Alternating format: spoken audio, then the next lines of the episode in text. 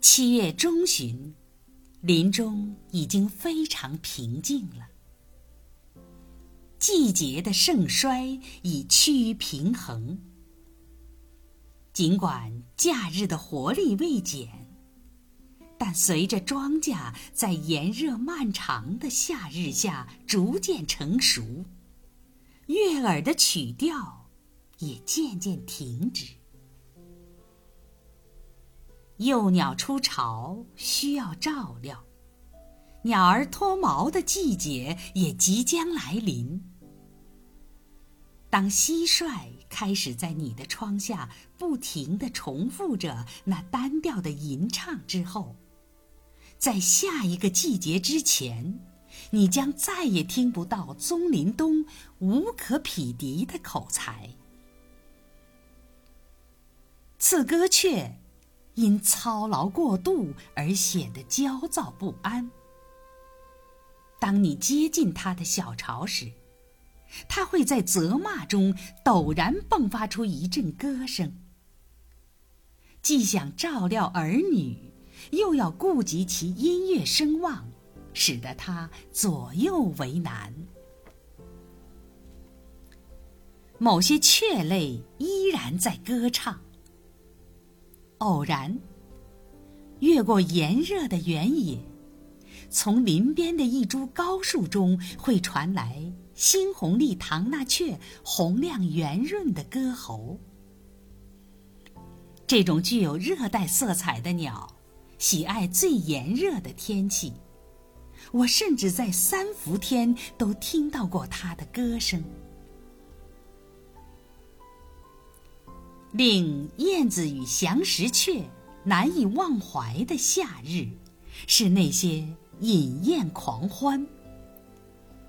会有大量的蝇虫供捕食者享用，而且机遇众多。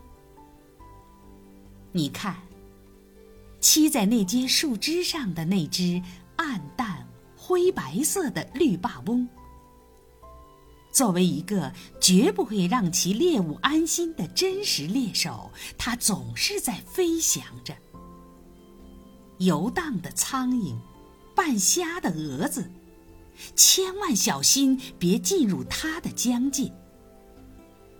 瞧瞧他那架势，头好奇地摆动着，眼珠狂乱地转动着，由上至下，再由下至上的扫视着。他的目光如同显微镜般的细微，一看一个准。刹那间，他便捉住了猎物，返回原处。其间没有争斗，也没有追逐，一下子事情就了结了。正如你会观察到，那只小雀的技能就比较逊色了。